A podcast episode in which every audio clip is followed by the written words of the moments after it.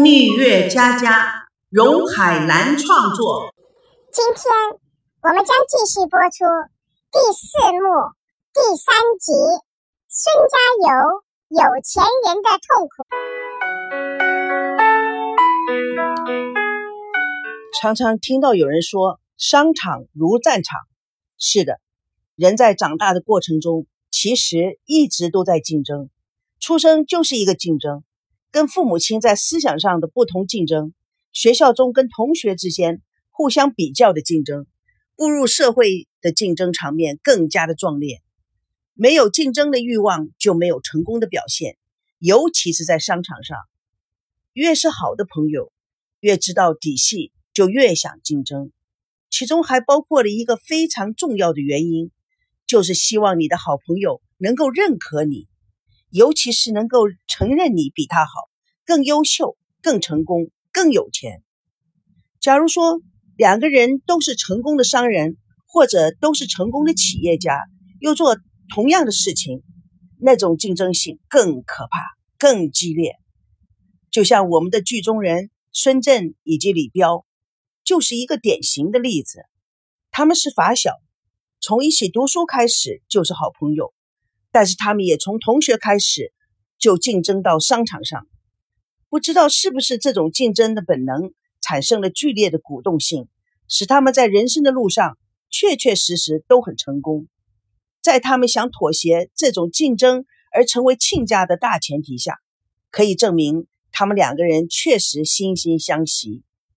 无奈是两个孩子互相之间没有缘分，或者是这两个孩子从小就看到他们父母的竞争，已经觉得非常非常无奈了。他们更相信，假如他们真的结婚的话，两个人之间也会继续竞争下去。言归正传，因为没有亲家这一说，所以孙正及李彪的竞争就继续下去。同时，在孩子婚姻过程中，更不惜血本的。竞争，同时下定决心把对方打压下去，而享受那一种成功的骄傲与快乐。我觉得他们之间并没有仇恨，但是他们都是人，具有人类的本质，大约也是人类成功的最重要的因素吧，那就是竞争。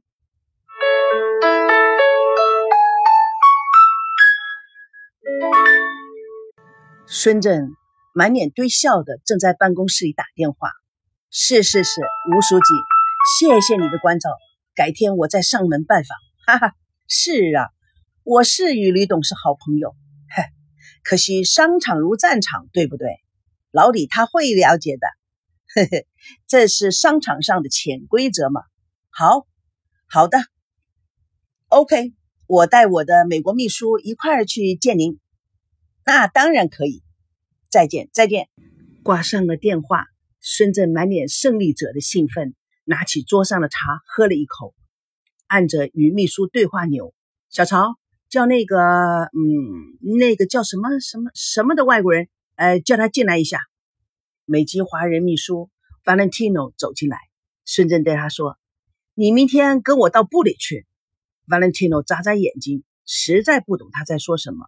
曹秘书进来说：“孙董事长。”西城公司的李董事长来找您，啊，李彪来了，奇怪，消息不可能这么快吧？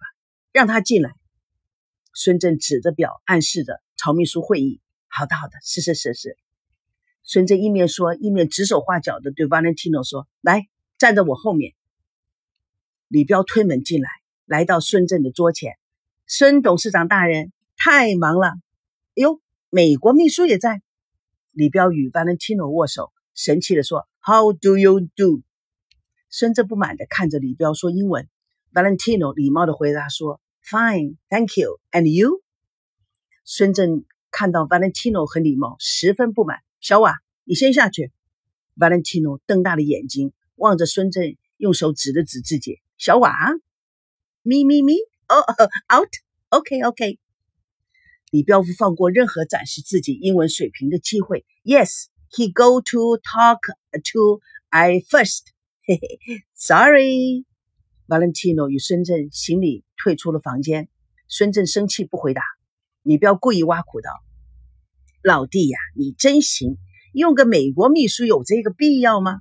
再说你也听不懂人家说什么，难道还要请个翻译不成？孙正看了李彪说：“那有什么办法？现在有许多外国人或者是 A、B、C 要在中国投资房地产，我先用个 A、B、C 习惯习惯，不少钱吧？钱，钱怕什么？咱们不是都穷的只剩下钱了吗？哎，老实说啊，有个会讲英文的也可以冲冲排场。”商场嘛，玩的就是豪头，你也知道啊。李彪在茶几前坐下来，曹秘书进来倒茶。孙正观察老敌人，转移了话题。今天是什么风把李董事长吹到我这小庙来的？李彪得意的口气，嗨，也不是什么重要的事情。李明下个月准备结婚，客人不多，只请了三百桌，请孙董事长赏脸，喝杯薄酒。我李彪甚感荣幸，呵呵，当然当然，你一定是坐在主桌上。孙正吓了一跳，接过李彪递过来的喜帖，三百桌，这么大的场面，你怎么有那么多的亲朋好友？我哪能有那么多的朋友？咱们兄弟明人不说暗话，老实说啊，在这生意圈子里，人和人都是利益捆绑的关系，你知道的。哪有什么真心的朋友？所谓的拼个朋友，不是接机会送礼，就是来看我热闹的。其实啊，咱们兄弟俩是发小，又共同勉励，互相学习那么多年，我们两个才算是真的朋友呢。换句话说，你的朋友还不是就是我的朋友？他斜眼看着孙振，孙振嘴抿在那里不讲话。嘿，老实说。我还是诚心诚意的希望跟你攀亲的。哎呀，陈年旧事就不要提了。呃，还是恭喜恭喜啊！不过我现在的儿媳妇也是万里挑一的。哎，不知道你认识不认识？就是香港传媒集团董事长的千金啊！真的？什么真的假的的？他们下个月就要办喜酒了。下个月？哎，是啊，娜娜不是也在下个月结婚吗？没想到我们连孩子的婚期都在同一个月，哎，娜娜结婚哪天呢？不会是同一天吧？呃，时间还没有决定。李彪惊讶的说：“下个月结婚的时间到现在还没决定。”孙振有点招架不住：“不是，呃呃，是呃是那儿住院了。”李彪见孙振似有闪躲之意，知其有内情，就逼问他：“为什么？”孙正反应快，还不是不小心啊，撞车了。不过还好是个小伤，小伤。李彪怀疑的眼光盯着孙正，没伤到脸吧？没有，真是不幸中的大幸。李彪见孙正不直言，知道再追问也不会有什么结果。老实说啊，咱们兄弟其实运气也真不错。想当年咱们过的是什么样的日子？现在你看。香港首富的千金都做了我家的儿媳妇，这么大的消息，你居然捂得这么严谨，没有透露一点风声，连老朋友都连瞒着。不瞒你说，财大气粗，跟这种亲家打交道还真蛮累人的。他们要一切的条件都谈好了再公布。唉，真没法说。那个婆婆啊，可真厉害，关系要是弄不好，李明可累了。但是。你这个亲家对你来说真是如虎添翼。是啊，但是这是高攀呢，还是有利有弊的。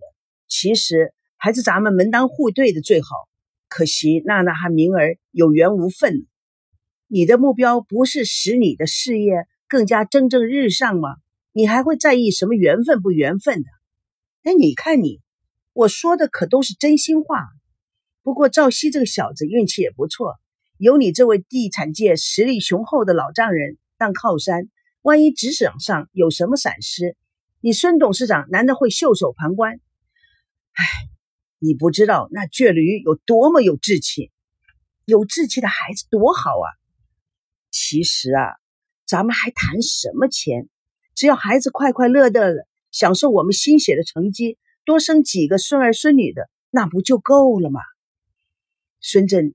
正打算说下去，电话铃响了，孙正接电话啊，好好，我马上马上。李彪见状起身告辞，孙董事长，你忙，我就不打扰了，回见。李彪与孙正握手道别，孙正虚伪的说：“我还要准备下个会，就不远送了。”常明说：“你叫小瓦送一下李董事长。”李彪真诚的说：“老兄弟，你开个名单给我，多少人来参加婚礼，我全部表示热烈欢迎，同时还送你请来的贵宾最贵重的礼物。”不会丢你面子的。他见孙正不答啊，当然，等你办喜酒的时候，我也会给你一个你非常满意的名单。孙正真的有点不耐烦了。OK，OK，等会儿再说，行吧？Valentino 将李彪送出门，孙正气得拿起李彪喝过的茶杯，狠狠往地上一砸，茶杯立刻粉碎，茶叶洒了一地。他大声的喊：“什么东西，在老子面前摆谱！”老子会输给你？哼，给你名单，连门都没有。谁需要你的名单？我宁可请特特演演员，也不会叫你找人。小曹进来。曹秘书慌慌张张的进入。孙董，孙正对着曹秘书劈头盖脸的一顿喊：“你是个死人呐！不会早打点电话？”曹秘书委屈的眼圈都红了。您数数分数过的，十五分钟再打的。我一听不对，不不不到十分钟就打了。孙正丧气的倒入仪中，下次他一进门你就打。真他妈的，每次跟他讲话都觉得憋气。幸亏我没有心脏病。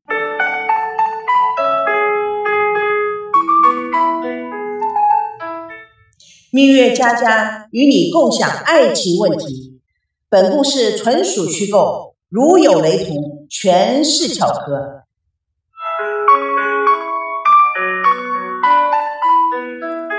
各位听友，现在第四幕第三集《孙家有有钱人的烦恼》播放完毕，咱们下次空中见证《蜜月佳佳》第四幕第四集《爱情的碎片》。